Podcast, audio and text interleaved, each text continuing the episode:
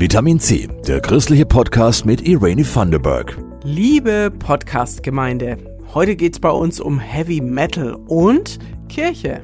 Denn ja, diese Kombination gibt's und sie funktioniert beim Internationalen Festival für geistliche Musik in Nürnberg. Und wir stellen euch einen Mann vor, der eine ganz außergewöhnliche Geschichte hat. Er lebt mit drei Spenderorganen. Glaube kann Berge versetzen. Dass dieser Satz tatsächlich stimmt, hat Peter Schlauderer dreimal bewiesen. Er lebt mit drei Spenderorganen in Irlerstein im Landkreis Kelheim. Sein Glaube, die Menschen in seinem Leben und drei Organtransplantationen ermöglichen ihm ein mittlerweile wieder normales Leben. Eva Schlössel hat ihn getroffen. Man wartet ja auf der Warteliste, dass man kränker wird, um ein Organ zu bekommen. Peter Schlauderer führt ein normales Leben. Der fünffache Vater und vierfache Großvater ist gesund, sportlich und strahlt eine ansteckende Zufriedenheit aus. Erst bei näherem Hinsehen erkennt man, dass dieses Leben keine Selbstverständlichkeit, sondern ein Geschenk ist. Peter Schlauderer lebt nämlich mit drei Spenderorganen. 1999 mussten Niere und Bauchspeicheldrüse transplantiert werden. Bei mir ist dann Gott sei Dank der Anruf gekommen, dass eine Niere- und eine Bauchspeicheldrüse für mich da ist am 28. Oktober 1999. Und ich habe dann zu den Arzt gesagt, ich wollte eigentlich bei der Entbindung bei meinem fünften Kind dabei sein. Mhm. Und der hat dann gesagt, ja, das überlegen Sie sich jetzt gut und dann rufen Sie mich in einer Viertelstunde zurück da haben wir uns dann entschlossen, dass ich in, in die Klinik gehe. Und das mhm. war natürlich, das war die beste Entscheidung. 2005 benötigte Peter Schlauderer zusätzlich eine neue Leber. Nach der zweiten Transplantation kam es jedoch zu Komplikationen. Bis die Medikamente seinen Bedürfnissen entsprechend eingestellt waren, durchlebte Peter Schlauderer Wahnvorstellungen, Motorikstörungen und Depressionen. Ich habe nicht mehr sprechen können, meine Motorik war kaputt. Ich habe mein Gleichgewicht nicht mehr halten können. Ich war ein Pflegefall. Ich habe ein halbes Jahr gar nichts mehr gesprochen. Ich habe nichts mehr im Kopf drinnen gehabt, was ich sagen soll. Ich wollte was sagen. In meinen Worten habe ich meinen Verstand verloren gehabt. All diese Schicksalsschläge haben ihn aber innerlich wachsen lassen. Peter Schlauderer gibt Menschen, die einen ähnlichen Leidensweg einschlagen mussten, etwas auf eben diesem Weg mit. Neben ehrenamtlichen Tätigkeiten als Patientenbesucher oder in Selbsthilfegruppen engagiert er sich auch in zwei Vereinen. Gegen den Tod auf der Warteliste e.V. und als Ansprechpartner für Regensburg im Verein Lebertransplantierte e.V ich habe mein Leben geschenkt bekommen. Ich äh, nicht umsonst. Ich will auch für mich für andere Menschen einsetzen. Wann ist der Mensch zufrieden? Äh, wenn ich aus, mein, aus meinem Fenster rausschaue, da, da haben die Nachbarn, die haben sich jetzt einen Swimmingpool gebaut in, die, in Corona-Zeiten und äh, braucht man noch ein größeres Auto und aber das macht alles nicht glücklich. Äh, mich macht was anderes glücklich. Also wenn man äh, jemandem geholfen hat, der, dem wo es wieder Antworten auf seine Fragen gekriegt hat. Das macht mich glücklich. Peter Schlauderer durfte dieses Geschenk Leben gleich dreimal empfangen.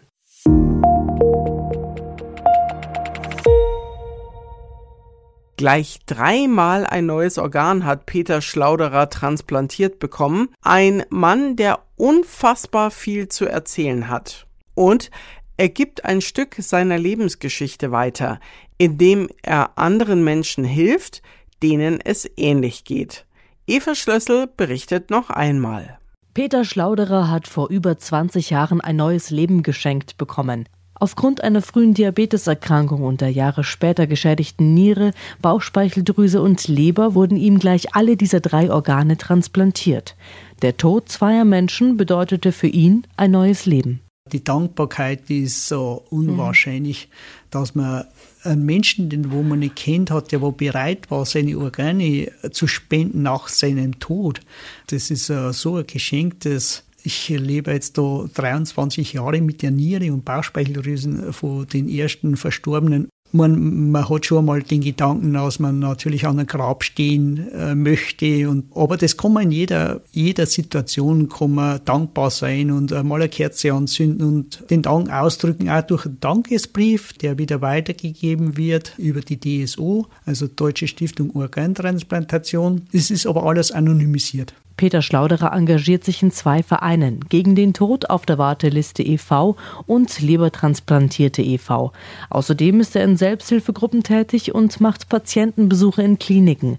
Mit seinen eigenen Erfahrungen kann er Menschen helfen, die noch auf der Organwarteliste sind oder gerade transplantiert wurden und Fragen haben. 2010 im September bin ich dann da eingestiegen und habe die ersten Patienten besucht. Mhm. Und zum Ermutigen in ihrer Situation denen habe ich natürlich meine Geschichte jetzt nicht so erzählt. Weil wenn man Patienten besucht, dann muss man zuhören können, auf Augenhöhe, also am besten neben das Bett setzen und hinsehen. Zuhören ist das Wichtigste. Und natürlich muss ich auch ein bisschen was von mir preisgeben, dass der andere aus der Reserve kommt, also der Gesprächspartner. Peter Schlauderer hat sich seine Gesundheit hart erkämpfen müssen. Von daher weiß er auch genau, wie er damit haushalten muss. Meine ganzen Erlebnisse, wo ich da so gehabt habe, im Negativen wie im Positiven, das hat mich zu den Menschen gemacht, der ich heute bin. Ich habe auch negative Tage oder mal Tiefs oder so, aber na, wenn ich da zurückdenke äh, an die Zeit, wo es mir wirklich schlecht gegangen ist, kann ich mich da so gut wieder einfach motivieren, dass ich aktiv werde und man muss sich erst um sich selber kümmern. Wenn es einem selber schlecht geht, dann kann man nicht andere unterstützen. Und das ist auch ein biblischer Ansatz. Liebe deinen Nächsten wie dich selbst. Und wenn man sich selbst nicht liebt und nicht auf Vordermann ist, dann kann man für andere nichts machen. Das war Peter Schlauderer, ein Mann aus dem Landkreis Kelheim, der mit drei Spenderorganen lebt. Seine ganze Lebensgeschichte könnt ihr nachhören, und zwar in unserem Podcast Mitmensch von der Evangelischen Funkagentur. Überall, wo es Podcasts gibt.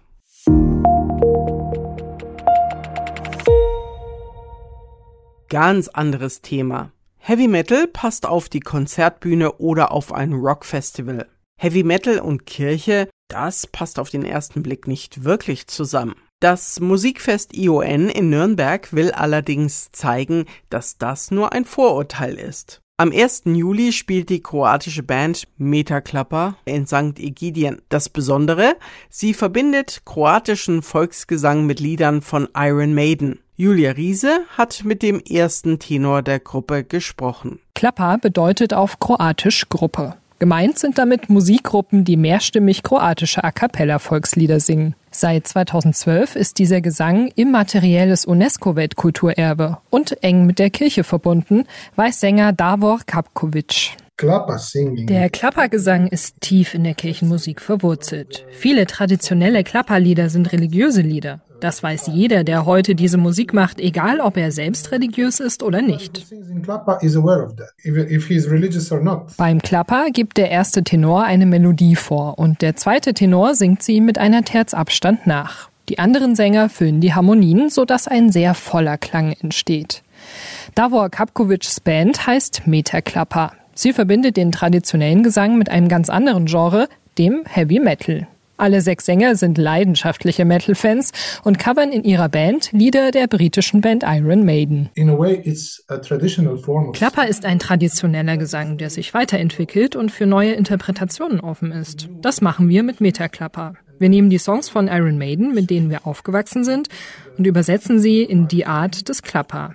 Das geht so gut, weil der Gesang sehr melodiebasiert mit Terzen ist. Das lässt sich also sehr gut adaptieren. Das Debütalbum der Band von 2022 heißt The Choir of Beasts und enthält Iron Maiden Klassiker wie Hallowed Be Thy Name oder Blood Brothers. Lieder, in denen es um Angst, Verzweiflung und Hoffnung geht und die damit auch einen spirituellen Kern haben. Und so klingt Fear of the Dark im Klapper-Stil.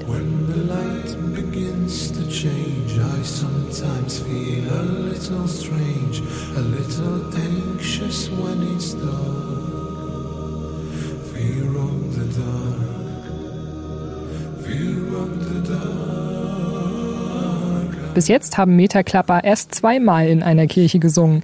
Einmal davon beim Metal Festival Wacken. Auf St. Egidien freuen sie sich schon sehr, auch wenn sie noch nicht genau wissen, welches Publikum sie dort erwartet. Und ob es in der Kirche laut mitsingen wird. Uh, Wir haben als Band schon viel darüber geredet. An manchen Stellen würde das sicher passen. In Wacken passiert es auch, aber da singen wir mit Mikros. In St. Egidien ohne Verstärkung müssen wir sehr präzise singen. Das könnte schwierig werden. Aber wer unbedingt mitsingen will, kann das natürlich machen. Alle sollen Spaß haben.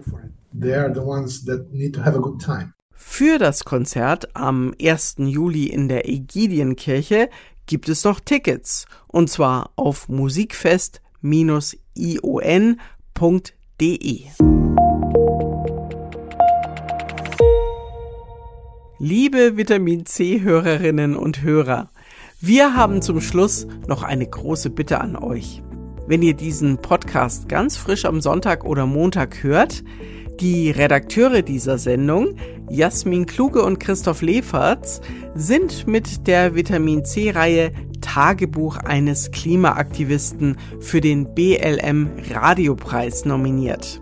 Stimmt doch noch für die beiden ab auf blm.de. Das geht bis zum Montag, 26. Juni auf blm.de. Publikumspreis auswählen, dann Hörfunk und für den zweiten Eintrag abstimmen.